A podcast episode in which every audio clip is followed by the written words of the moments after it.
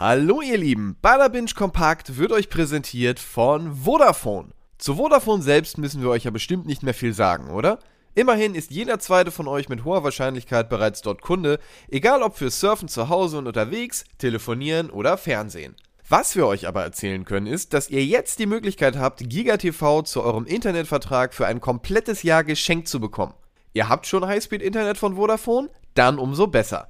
Und solltet ihr noch nicht dabei sein, ist das natürlich auch kein Problem. Einfach Highspeed-Internet abschließen, GigaTV dazu buchen und schon kann's losgehen.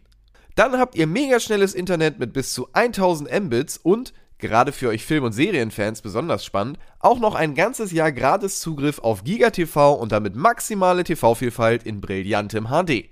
Natürlich sind darin jede Menge eurer liebsten Streaming-Plattformen wie Netflix oder The Zone enthalten, alles auf einer Plattform abrufbar über euer Smartphone, Tablet oder Smart TV. Damit seid ihr bestens vorbereitet, um in den Kommentarbereichen von Butterbinge ordentlich zu fachsimpeln. Wenn ihr jetzt angefixt seid und noch mehr Infos wollt, geht einfach auf vodafone.de slash gigakombitv oder schaut in eurem Vodafone-Shop dabei, dort berät man euch auch gern persönlich. Jetzt geht's auch schon los. Viel Spaß mit Butterbinge Kompakt, präsentiert von Vodafone. Willkommen zu einer neuen Serie hier bei Butterbinge Kompakt. Ich möchte es keinen Serientipp nennen, denn ich bin mir noch nicht sicher, ob es wirklich ein Tipp ist. Aber ich bin mir sicher, dass einige von euch gerne wissen würden, wie ich dazu stehe. Die Rede ist von Resident Evil Infinite Darkness, die Reihe, die mehr oder weniger animiert am Ende von Teil 4 ansetzt. Wir haben in Teil 4 mit Leon S. Kennedy äh, oh, verdammt, ich weiß gerade, das ist eine Nerdquiz-Frage, aber ich weiß gerade nicht mehr, was das S nochmal bedeutet. Steven Samuel Simon. Das sind die drei einzigen Möglichkeiten. Also, Leon Simon Kennedy hat Ashley gerettet. Das war die Tochter des Präsidenten. Ähm, jetzt sind wir in Folge 1 von Infinite Darkness im Haus des Präsidenten, im Weißen Haus. Und ähm, er bedankt sich auf der einen Seite nochmal, auf der anderen Seite kommt es aber auch direkt schon wieder zu einem weiteren Zombie-Zusammenstoß, muss man jetzt an dieser Stelle sagen. Es ist mehr ein Zwischenfall, denn plötzlich gibt es Zombies im Weißen Haus. Warum? Weiß in dem Moment erstmal keiner. Es wirkt natürlich dadurch wie ein terroristischer Anschlag. Und ich muss sagen, an sich ist eine Zombie-Apokalypse als terroristischer Anschlag natürlich eine gute Idee. Wobei ich auch sagen muss, Zombies freilassen hat sich jetzt in den letzten Versuchen gezeigt, ist nie eine gute Idee. Also bin mir nicht ganz sicher, was da das Endgame war, weil es passiert natürlich, was passieren muss. Äh, ein paar von den Securities äh, und von den Senatoren und Leute, die eben da sind, Politiker, werden von dem Virus infiziert und wegschnabuliert von Zombies. Soweit, so mäßig interessant, weil Politiker, ne, hast du einen, kommen zwei weitere. Das ist, da kannst du nichts machen. Jedenfalls schaffen sie es diese Zombie-Plage im Weißen Haus äh, ja, zu erledigen, äh, abzuflachen, was auch immer, alle zu erledigen mit Kopfschüssen. Leon hat auch noch mal einen kurzen, coolen Moment, wo er jemandem das Leben retten darf und, und, und. Dabei werden ein bisschen die Charaktere vorgestellt und es wird aber zwischendurch auch immer gelabert. Und jetzt sind wir an dem Punkt, wo ich sagen muss, hm, deswegen ist es keine Empfehlung für mich bisher, weil es gibt äh, mindestens eine Sache, die mir nicht gefallen hat und das ist, es wird zu viel sich in dieser, meiner Ansicht nach, etwas sehr verkopften, auch ein bisschen dummen 80er Jahre Lore rund um den vierten Teil und den Präsidenten und Leon S. Kennedy und Ashley wird das so äh, erzählt. Und ich persönlich halte das für eine der dümmsten Storylines in Resident Evil. Und einfach, ich, ich meine, gut, ist eine Geschmackssache, ne? Aber ich, ich komme damit nicht so ganz zurecht. Das passt für mich nicht. Das Weiße Haus und der Präsident und Zombies. Da verliert's mich. Das Weiße Haus darf in Zombiefilmen nur dann stattfinden, wenn es darum geht, dass man zeigen will, dass selbst das Weiße Haus von Zombies überwandert ist, unterlaufen, erobert. Das sind die Momente, wo ich Politik sehen will, wenn es keine mehr gibt, damit ich weiß, ah, okay, Endzeit, jetzt ist es also soweit. Nicht 5 vor 0, sondern 0. Äh, aber das ist in dem Fall irgendwie nicht so. Es wird ein bisschen gelabert, gelabert, gelabert, dann wieder ein bisschen Action, Action, Action ich bin mir noch nicht sicher, wo die Serie hin will. Ich kann sie deswegen auch nicht empfehlen. Ich muss allerdings sagen, was mir beim Labern und bei der Story nicht so gefallen hat, hat mir aber gefallen bei der Animation und die Action. Die sind äh, meiner Ansicht nach auf einem richtig hohen Niveau. Äh, macht auch Bock, die Action ist gut und ähm, es ist nicht zu sehr für Kinder, sag ich mal. Es ist aber auch nicht zu gory.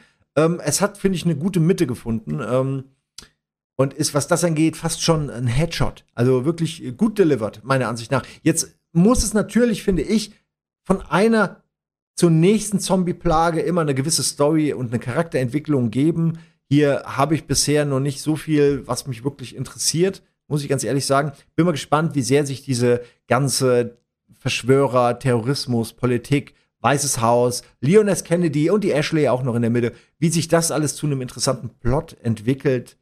Ich bin da auf jeden Fall skeptisch, ne? Aber ähm, wie gesagt, für den Fan ist natürlich genug da. Man sieht ein paar Figuren, die man mag. Es werden auch ein paar neue etabliert, wo man sagt, naja, die finde ich auch nicht schlecht. Ähm, man kriegt so ein bisschen das Gefühl, die Zombie-Plage ist endlich ganz oben angekommen. Das ist vielleicht auch mal eine interessante Weiterentwicklung äh, des Franchises, aber es hat mir außerhalb der Action und der Animation nicht so viel gegeben. Und ich hatte auch schon vorher Angst und mir haben auch schon die japanischen animierten ähm, CGI-Sachen nicht gefallen. Ich, ich, ich tue mich da schwer. Einfach, äh, ich will, wenn, dann will ich einen normalen, handelsüblichen Zombie-Film, sag ich mal, der mir nicht versucht, das jetzt wieder irgendwie noch, noch epischer, als es ohnehin schon ist, zu verkaufen. So. Ähm, und auch dieses Zombies als Waffe, äh, nach der x-ten Apokalypse, wo sich zeigt, so einfach ist es halt nicht, finde ich, verliert sich das schon so ein bisschen als Story. Strang, als, als, als Motivation, sag ich mal. Ich finde es irgendwie immer noch komisch. Aber es kann gut sein, dass ich einfach zu wenig Wissen, zu wenig Background habe. Aber so geht es ja wahrscheinlich auch anderen Leuten, die auf diese Serie stoßen. Insofern, wie gesagt, ich gucke noch mal weiter. Ich habe jetzt die zweite Folge durch. Also ich bin wirklich noch am Anfang. Äh, ich dachte, ich erwähne es mal, weil es sicherlich Leute gibt, die das vielleicht auch interessiert, weil Resident Evil ja doch mit mir und dem ganzen Rocket Beans Kosmos ein bisschen verwachsen ist wie so ein alter, klumpiger G-Virus, der einem noch so hinten mit dem halben Gesicht auf dem Buckel hängt. Ungefähr so. In diesem Sinne buggel ich jetzt weiter und wünsche euch viel Spaß mit dem, was noch kommt. Mal gucken, wer hier gleich noch einen Tipp parat hat. Vielleicht bin ich's. Bis dann. Wieder einmal möchte ich euch bei Butterbinch kompakt zum einen begrüßen, zum anderen was vorstellen. Und zwar ist das dieses Mal eine Reihe eine Anime-Serie, die mir sehr, sehr gut gefallen hat, ist bisher meine Top 1 Anime-Serie dieses Jahr zumindest. Auch wenn ich sagen muss, ich habe sie nicht alle gesehen jetzt, die rauskamen dieses Jahr. Aber das ist auf jeden Fall eine ganz besondere, so ein Kleinod. Meiner Ansicht nach auch ein Geheimtipp. Die Rede ist von Odd Taxi. ODD und dann Taxi. Und wir hatten es vor Ewigkeiten schon mal, als die ersten drei Episoden raus waren, haben wir es schon mal vorgestellt in Bada Binge. Da hat's der Sandro kurz erwähnt. Ich habe kurz drüber gesprochen. Jetzt habe ich die erste Staffel, vielleicht auch die letzte Staffel. Ich kann es mir so richtig gar nicht erklären, ob das jetzt ein Ende bedeutet, ob das eine Miniserie sein soll oder ob es da noch weitergeht. So oder so äh, sind die ersten 13 Folgen meiner Ansicht nach sehr guckbar. Es ist, ich will ja auch nicht zu viel spoilern. Es ist im Grunde, fängt es an, meiner Ansicht nach, wie eine Slice of Life Geschichte über einen etwas mysteriösen Taxifahrer und seine Gäste. Das wird dann aber schnell zu einer Mystery-Serie rund um eine, ähm, ja, eine äh, Idol-Pop-Band, deren Mitglieder, dann gibt's da auch noch, äh, sag ich mal, kriminelle Machenschaften, Leute, die äh, ja, der, die, der Mafia zugehörig sind und ähnliches, also eben so ein bisschen, äh, die, ich will nicht zu viel spoilern, ne? Also es sind aus verschiedenen Kreisen der japanischen Kultur sind es eben Elemente, die sich in diesem Taxi wie so ein Nexus immer wiederfinden.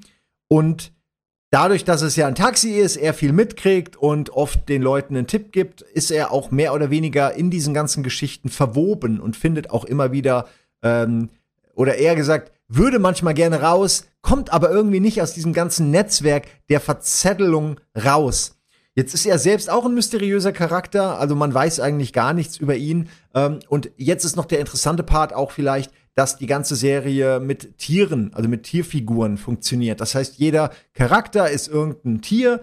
Ähm, er ist ein Walross, also der Fahrer ist ein Walross, andere sind irgendwelche äh, Hasen oder nee, Hasen habe ich jetzt gar keine gesehen, fällt mir gerade auf. Aber naja, halt quer durch die Tierwelt, ne? Der eine ist, da gibt's mal den einen, äh, so ein, äh, ich glaube, der ist von den, soll von den Yakuza sein, denn er sitzt viel in der Sauna rum und hat diese kompletten Sleeves, äh, diese Tattoos, die man ja in Japan meistens nur dann hat, wenn man von den Yakuza ist. Und der ist mal ein Tapir und so ein tätowiertes, dickes, muskulöses Tapir in der Sauna. So, das sind so die Art von Settings, die man im Spiel häufig, äh, im Spiel, die man in der Serie häufig zu sehen bekommt. Mir hat es, wie gesagt, sehr gefallen. Es ist visuell, erinnert es natürlich aufgrund dieser Tierthematik ein bisschen an Bojack Horseman, ist allerdings ganz anders. Ist also wirklich in jeder Hinsicht anders. Auch visuell finde ich da nur wenige Parallelen, außer eben dieses, ähm, ah, wie heißt das nochmal? Anthropomorph oder nee, nee, ne? Also wenn halt, ne, ihr wisst schon, wenn Tiere wie in Fabeln, wenn Tiere stellvertretend für die Persönlichkeiten und äh, auch äh, so von, von Menschen stehen. Äh, also hat mir sehr gefallen, vor allen Dingen ohne jetzt auch zu viel zu spoilern, ist es eine Serie, die finde ich, noch besser funktioniert, wenn man sie ganz gesehen hat. Wenn man sie von vorne bis hinten wirklich komplett gesehen hat und nicht nur die ersten drei, vier Folgen oder so, dann funktioniert die Serie meiner Ansicht nach noch mal einen Ticken besser. Mir hat sie äh, echt gefallen. Ich freue mich sehr darüber, dass ich die empfehlen kann. Das ist ja auch immer schön, wenn man irgendwas hat, wo man weiß, nicht jeder guckt das, nicht jeder hat das schon gesehen, kann man zumindest noch mal empfehlen. The Boys muss ich euch jetzt nicht empfehlen. Das kennt mittlerweile jeder, aber das ist meiner Ansicht nach eben, na, gerade jetzt, ne, wo Attack on Titan ist durch und ein paar andere und ich, One Piece ähm, äh, läuft jetzt auch langsam. Naja, es ist noch nicht durch, ne, aber ich glaube, sie haben doch jetzt sogar ein Ende angekündigt, also selbst das endet irgendwann. Ähm, und naja, Odd Taxi ist, wie ich finde, eine sehr schöne Ergänzung zu eurem Anime-Breitband-Wochenprogramm, könnte man so sagen. Ja, und viel mehr kann ich euch jetzt auch nicht sagen. Außer, wie gesagt, es ist empfehlenswert und es hat mir viel Freude gemacht. Und gerade jetzt mit dem, mit dem Ende dieser ganzen Reihe war ich dann echt äh, so richtig positiv gestimmt, dass das was ist, was man gerne empfehlen kann. In diesem Sinne wünsche ich euch viel Spaß damit. Das war schon wieder ein bisschen, na, war nicht so lang. Fünf Minuten. Für die Serie kann man es aber machen. Äh, ja, und ich wünsche euch viel Spaß damit. Ich hoffe, ihr könnt damit was anfangen und wenn nicht, dann merkt ihr das relativ schnell. In diesem Sinne wünsche ich euch eine gute Fahrt. Ein weiterer Tipp ist noch am Start von mir, wobei das tatsächlich auch ein Tipp ist. Bisher hat es mir sehr gut gefallen. Ist mal ein bisschen was anderes. Es ist eine Serie aus Island, dreht sich um das vulkanische Gebiet oder beziehungsweise den Vulkan Katla. Ähm, ja, ich könnte jetzt sagen, von wem sie alles ist, aber ganz im Ernst, äh, mit den Namen tue ich mich da schwer, aber auf jeden Fall äh, kreiert und äh, Regie geführt von äh, Balthasar Kormakur und Sigoyon Kjartansson. Die anderen Sachen lese ich nicht vor, da sind mir zu viele Apostrophe und äh, komische Dinge, die ich nicht verstehe, die ich schlecht vorlesen kann. In diesem Sinne, äh, Gruß an diese ganzen Leute, die, äh, wie ich finde, da was sehr Schönes geschaffen haben. Es ist eine, ein bisschen eine Mischung aus Mystery-Serien, die man schon kennt, über oft isolierte Gegenden, in denen dann, und das passiert hier auch, irgendetwas Magisches, Mysteriöses passiert. Äh, der Grund ist in diesem Fall der Vulkan, das wird relativ schnell klar gemacht. Was allerdings passiert, kann ich nach drei Folgen jetzt auch noch nicht so genau sagen. Ich kann allerdings nur sagen, es, es deutet sich jetzt schon an, dass es auf jeden Fall um übernatürliche Geschehnisse, vielleicht ein bisschen Folklore und auch vielleicht äh, alte isländische Märchen oder sowas gehen könnte. Denn offenbar geht es hier um ein Städtchen, das durch die vulkanische Asche eines äh, Ausbruchs, das Katla, der einfach nicht wirklich ausbricht, sondern nur qualmt, qualmt, qualmt, die ganze Zeit vulkanische Asche, die ja durchaus ähm, gefährlich ist einzuatmen, in die Luft bläst und deswegen dieses ganze Städtchen, dieses Dörfchen mehr oder weniger verweisen hat lassen. Denn niemand wohnt da, eigentlich wohnen da nur noch Leute aus bestimmten Gründen. Die einen, weil sie aufpassen müssen, dass da niemand hinkommt, die anderen, weil sie noch auf jemanden warten, könnte man sagen, denn es gibt eine Familie, die eine Tochter verloren hat. Die warten noch da. Sie hoffen, dass die Tochter zurückkommt. Das ist ein Jahr schon her, dass sie verschwunden ist. Niemand geht eigentlich davon aus, dass sie es nochmal geschafft haben könnte. Und dann passieren Dinge, mehrere Dinge. Plötzlich kommen Tiere, tauchen Tiere auf, die es schon mal gab. Also man könnte fast von einer Kopie sprechen. Das waren Tiere, ein Rabe zum Beispiel mit einer weißen Feder, der in dieser Asche begraben wurde. Der taucht plötzlich wieder auf. Dann direkt am Anfang taucht äh, eine Frau aus dieser Asche komplett bekleidet, ähm, also nicht bekleidet, sondern be be bekleckert, bemalt mit dieser Asche. Man kann gar nicht erkennen, wer das ist. Ähm, taucht plötzlich wieder auf, weiß nicht mehr, was passiert ist, kann sich mehr oder weniger an nichts erinnern. Dann stellt sich raus, diese Person war vor 17 Jahren, ist sie verloren gegangen. Dann taucht kurz darauf, taucht ja, gut, das kann man spoilern, weil das ist offen gesagt der erste Gedanke, den ich hatte, als ich auch nur irgendwas von diesem als ich nur die ersten zehn Minuten der Serie schon hinter mir hatte, dachte ich mir, ah, das wird sicher passieren. Passiert dann auch schnell. Nämlich natürlich taucht dann auch die Tochter auf, die vermisste Tochter, die seit einem Jahr vermisst ist, taucht dann auch auf. Es wirkt, als hätte dieser Vulkan im Laufe der Zeit sowohl Menschen und Lebewesen eingesaugt, als auch sie dann zu einem gewissen Zeitpunkt wieder ausgespuckt, ohne dass sie gealtert sind, ohne dass irgendetwas mit ihr, mit, mit ihrem Bewusstsein passiert ist. Sie haben jetzt nicht irgendwie 17 Jahre lang äh, nur in der Schwärze irgendwie gewartet, sondern für sie ist keine Zeit vergangen. Und, und das ist dann das Mysteriöseste, es gibt diese Kopien dann. Es gibt also Menschen, von denen es eine junge Version gibt und eine ältere Version. Und das ist so ein bisschen die Prämisse dieser relativ mysteriösen Serie rund um diesen Vulkan und das Dörfchen dahinter. Das Ganze hat ein wenig Anleihen zu Dark. Allerdings muss man da sagen, es geht um was völlig anderes. Es ist ja auch jetzt nicht, erwartet nicht dieselben musikalischen Kniffe, erwartet jetzt nicht so ein so wahnsinnig gut gemachtes Mystery-Theater. Es ist ein bisschen was anderes. Es ist ein bisschen weniger äh, Trara, könnte man sagen. Ne? Also die Musik und alles und auch die Bilder ist alles ein bisschen weniger krass, ein äh, bisschen weniger Kunst. Wobei ich das sehr schätze. Ich finde, Dark ist für mich, wie gesagt, eine der besten Serien ever. Insofern ist es natürlich auch schwer, da ranzukommen, aber ich sehe auf jeden Fall Parallelen, so ein bisschen. Ne? Also, wenn man da die, diese berühmte Dark-Musik drunter legen würde, würde man wahrscheinlich das sehr gut so schneiden können, dass man denkt, oh, das ist irgendwie ist ja wie Dark oder es ist eine neue Staffel Dark oder so. Das könnte man wirklich, glaube ich, machen. Äh, macht es nicht, aber ähm, man könnte es.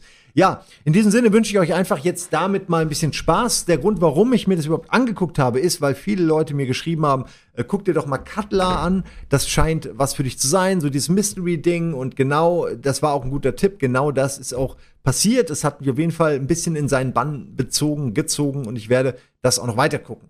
Das ist klar. Ich möchte aber das natürlich auch weitergeben und deswegen empfehle ich euch, Cutler an dieser Stelle auch. Guckt mal rein. Ich habe, wie gesagt, nur drei Folgen gesehen, kann also noch nicht äh, ein finales Urteil geben, aber ich finde, dass man ähm, dem Ding auf jeden Fall eine Chance geben kann. Nicht nur, weil es eben auch nicht so viele isländische Serien gibt, sondern weil die wirklich auch gut ist und dieses Gefühl auch, was man, glaube ich, hat, habe ich noch gar nicht gesagt, wie das auch aussieht da, das Set-Design, das eben immer von dieser Asche permanent bedeckt ist. Die Asche ist in der Luft, die Leute tragen Masken, äh, es wird teilweise werden Haufen aufgeschaufelt. Ne? Äh, also es ist wirklich eine Menge Asche und so sieht das dann ja wirklich aus und wie man da lebt und wie ja wie isolierend und auch ein bisschen deprimierend das sein kann. Äh, das zeigt die Serie ganz gut. Da ist so eine Melancholik über allem, die mir sehr gut gefällt. Äh, ja, in diesem Sinne wünsche ich euch viel Spaß damit. Ich hoffe, es gefällt euch. Das war's jetzt äh, von meiner Seite für Parabinch Kompakt. Badabinch Kompakt wurde euch präsentiert von Vodafone.